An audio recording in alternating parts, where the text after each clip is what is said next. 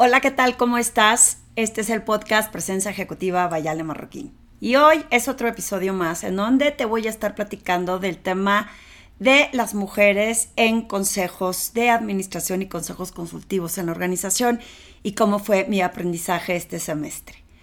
Recuerda que me emociona muchísimo que estés aquí y que puedas compartir estos podcasts y estas reflexiones con más personas que les pueda ser de interés todo con el fin de que puedan acelerar su potencial y sobre todo fortalecer su presencia ejecutiva.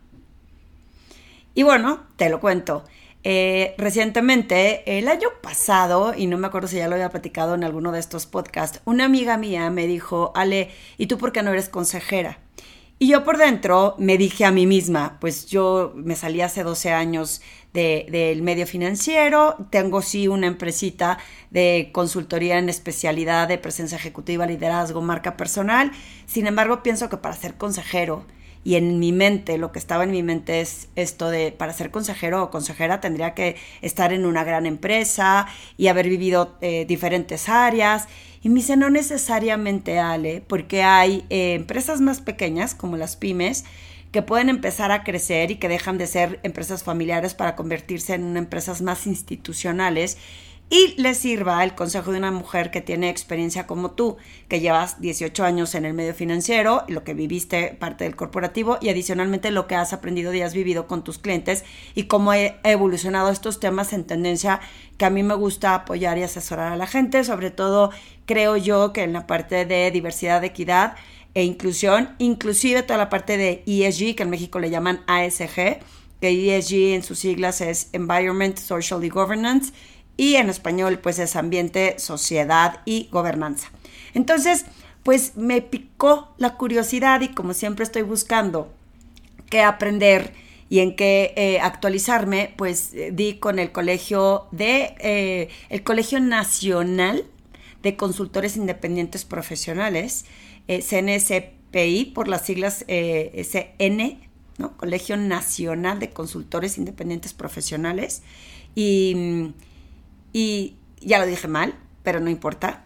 El chiste es que ese es el nombre del colegio. Y ahí estudié este diplomado. Eh, increíble, porque eh, no solo tuve la oportunidad de conocer personas extraordinarias, eh, hicimos muy buen networking y muy buenas conexiones y se hizo una comunidad increíble de aprendizaje en donde algunos de los participantes pues tampoco sabían tanto de cómo funcionaba un consejo, otros ya eran consejeros y nada más querían reforzar el cómo llevar las dinámicas propias que se tienen que llevar a la hora de participar en algún consejo. Te voy a explicar algunas diferencias. Consejo de administración, si es un consejo en donde tiene que estar eh, bien reglamentado, eh, sí te puedes eh, meter en temas legales, eh, sobre todo las empresas que cotizan en bolsa, las empresas públicas, en donde tu decisión se afecta de alguna forma los intereses de la organización, entonces sí puede haber un tema en donde legalmente te puedas ver afectado. La idea es que como consejero o consejera, pues puedas estar aportando tu expertise, eso es bien importante. Tú como consejero o consejera no tienes que saber todo de todo puedes aportar en lo que es tu expertise. Por ejemplo, la gente que está muy metida en tecnología y temas digitales, pues va a aportar conocimientos y a conectar a la empresa hacia un bien de la empresa en este tipo de temas. La gente que está en finanzas, pues seguramente lo va a hacer para la parte de estar evaluando estados de resultados, cómo eficientar los procesos financieros, etcétera, etcétera. Entonces, dependiendo de tu experiencia, puedes eh, participar en estos consejos para poder apoyar, sugerir, conectar a eh, lo más importante es que tú estás ahí para ver por el bienestar de la empresa, no de la persona o no del que te invita como consejero o consejera. Entonces, siempre es importante poder ser suficientemente objetivo para buscar el bienestar y que sea mucho más eficiente la organización. Tú, los intereses que cuidas son los de la empresa.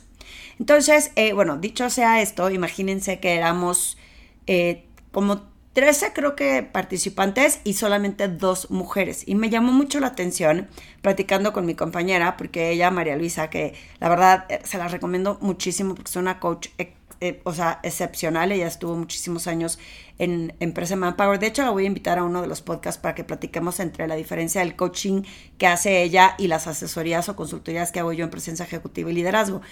Y la realidad es que platicando le digo, ¿qué es lo que hace que las mujeres no estén participando en este foro? En el colegio nos dijeron que había habido otros años en donde sí había habido más mujeres. Sin embargo, en esta ocasión solo éramos dos y es medio triste verlo porque se está promoviendo que haya más mujeres en consejos y de pronto no invertimos en nosotros mismos. Este es un juicio que hago yo respecto a lo que veo en la generalidad de las mujeres con las que he convivido, que no todas, pero algunas, les cuesta trabajo invertir en sí mismas. Entonces de repente ven un monto de inversión para dedicarle este tiempo, en tiempo y en dinero, y deciden patear la oportunidad. ¿Por qué? No estoy segura si por cuidar el dinero, porque no está en claridad. A veces creo que cuidamos tanto el dinero que no se nos olvida que tenemos que invertir en nosotras. Y ves todos estos hombres que estaban ahí, que le invirtieron, ya sea ellos o su organización, en estudiar este tema para estar más familiarizados con lo que es la estructura de los consejos. Pienso que ese puede ser uno. El otro es, ¿qué posibilidades hay que la mujer pueda ocupar puestos de consejo en una organización cuando desde la organización no están promoviendo mujeres en puestos directivos. Entonces dices, ¿cómo voy a ser consejera si no me promueven? Y entonces si no me promueven, pues no tengo el expertise o la sensibilidad, el aprendizaje, la experiencia para poder apoyar o aportar en un consejo. Entonces creo que empieza desde también promover que las organizaciones tengan más mujeres en puestos directivos. ¿Para qué? Para que puedan participar en estos consejos. Aún así, yo considero que si tienes la experiencia, aunque no sea en dirección, puedes intentar meterte en, eh, a aprender sobre el tema de consejeros. Hay más empresas, más, colegios, más lugares donde puedes aprender. A mí me llamó la atención eh, este porque yo lo que quería era, eran 60 horas, cuatro meses, de poder tener conversaciones no solo con mis clientes. Y si bien mi intención no era per se ser consejera, aunque el disparador fue a través de mi amiga que me promovió, Sí, mi intención era poder sostener conversaciones con mis clientes de lo que se tiene o lo que se espera que llevar en un consejo y qué tendrían eh, que hacer o cómo se ¿Cómo sostengo esta conversación y tengo estos diálogos con, mis eh, clientes? ¿no? Hoy cambié de opinión y pienso que sí puedo contribuir en pequeñas empresas, sobre todo en la parte de formación, insisto, de que sea una comunicación para llevar una buena gobernanza, que la parte social se cuide a la gente, al empleado, qué se tiene que esperar para los planes de sucesión, cómo desarrollar a estas personas y sobre todo cuando son consejos familiares cómo se pueden comunicar entre ellos, que una de mis eh, fortalezas es la parte de comunicación, para hacer que las cosas sucedan, para influir, para persuadir, para tener estos diálogos, ¿no? Entonces, eh, pienso que por ahí eh, puede haber mucho valor que ofrecer. Pero bueno, vamos a hablar de por qué la mujer en los consejos es importante y me di la tarea de hacer un poco de investigación de por qué las mujeres podrían aportar mucho más y voy a tener que leerles aquí de un artículo que ahorita les doy la fuente en donde dice eh, tenemos diversidad de pensamiento. Las mujeres en consejos directivos incorporan diferentes perspectivas y hablábamos de cómo está hecho el cerebro del hombre y la mujer y los hombres tienden a pensar del lado izquierdo de diferente forma que las mujeres. Entonces, eh, si podemos generar esa diversidad, esa perspectiva y ese nuevo eh, forma de pensar o desde cómo se ve un reto, puede ser súper enriquecedor que a veces no es considerado porque no hay mujeres. Entonces, si tú mujer me estás oyendo y piensas, es que yo qué voy a decir porque los hombres lo dicen de esta forma, recientemente en uno de los grupos que doy de mujeres, eh, me decían, Ale, es que el hombre esperaría que yo fuera o contestara como ellos lo hacen. Y está equivocado ese patrón de pensamiento porque tenemos que pensar como somos nosotras, porque esa perspectiva puede sumar desde otro punto de vista.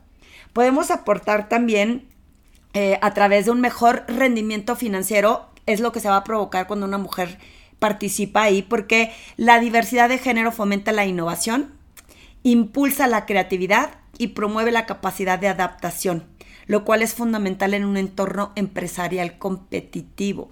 Entonces, todo esto que estamos proponiendo para que haya más innovación, se generen mejores rendimientos, sea eficiente eh, las operaciones a través de que participe una mujer y desde el punto de vista de cómo lo vemos. Se puede mejorar la eficiencia y la gestión, porque mejorar la eficiencia y la calidad de la gestión. Las mujeres aportan habilidades de comunicación efectiva, algo que les acabo de decir que, que por lo menos a mí eh, tengo esa gran habilidad, la capacidad de colaboración y habilidades de resolución de problemas que contribuye a un clima laboral más positivo.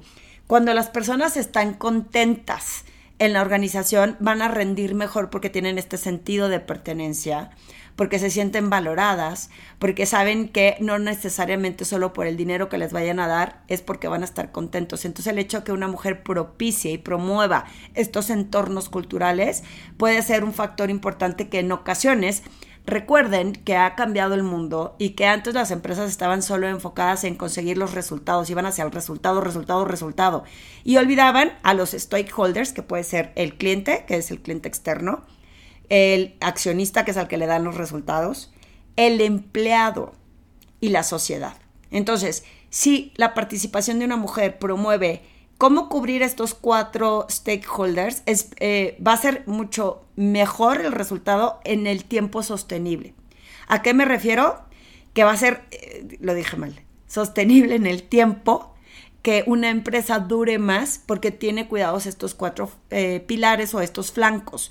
¿Por qué? porque si no tenemos cuidado de esto, eh, hay costos de oportunidad cuando se va la gente, cuando hay rotación de, empleados porque eh, no se quedan, porque no están contentos. Hoy sabemos que las generaciones jóvenes, si no están contentas, no se quedan en una organización.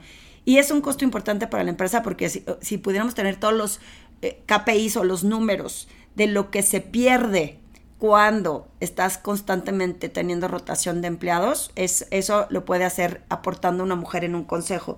Y por último, impulsa el empoderamiento femenino. Se rompen barreras y se generan modelos a seguir, fomentando así una mayor participación.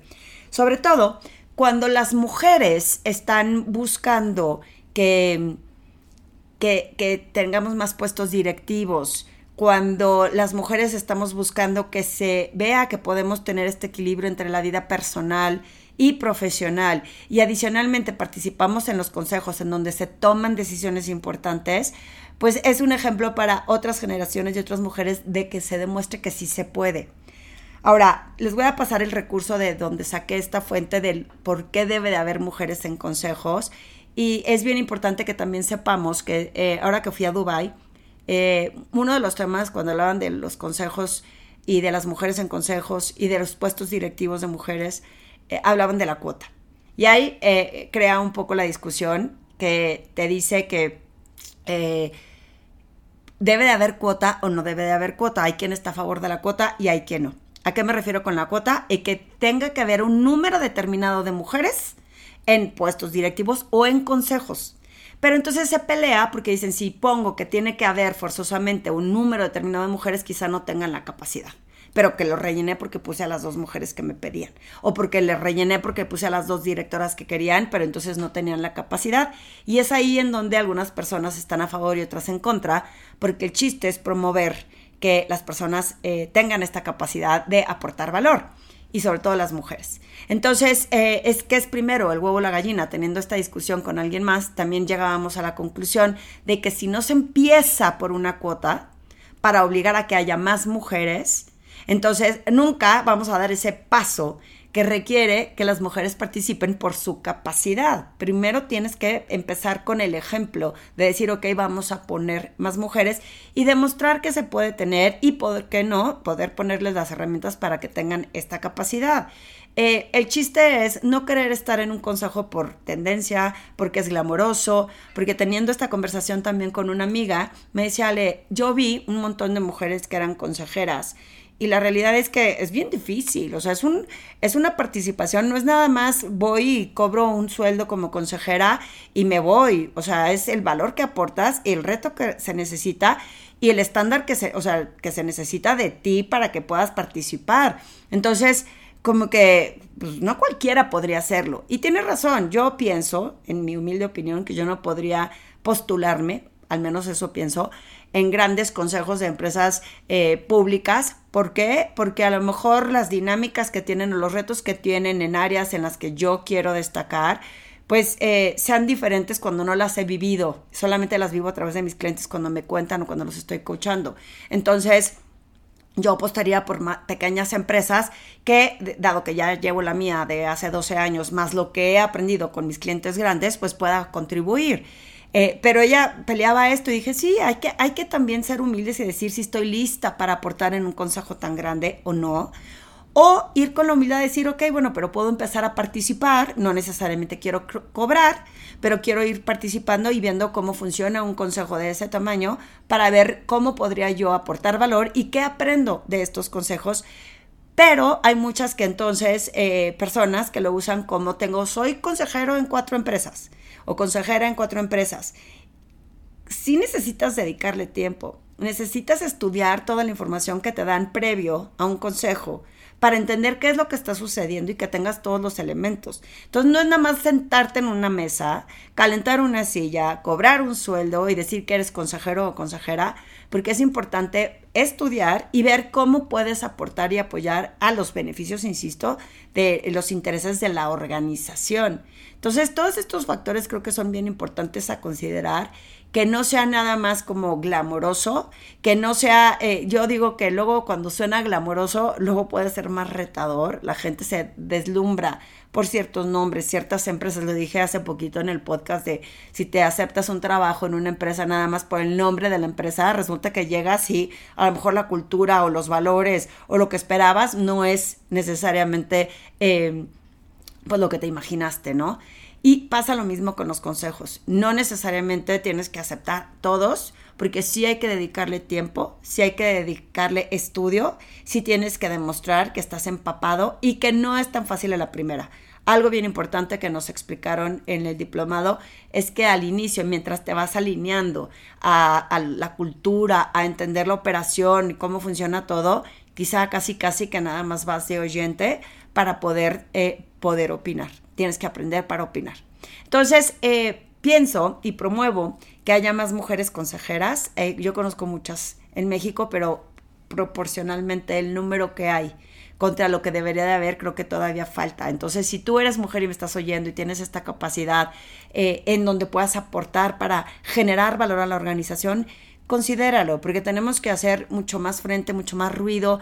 Y sobre todo, si eres mujer, pienso que tienes que invertir en ti el tiempo y el dinero que se necesita para estar preparada, porque eso es un factor determinante. Si no te dedicas tiempo, si no le dedicas una inversión, ¿cómo vas a, contribuir? O sea, ¿cómo va a haber un retorno?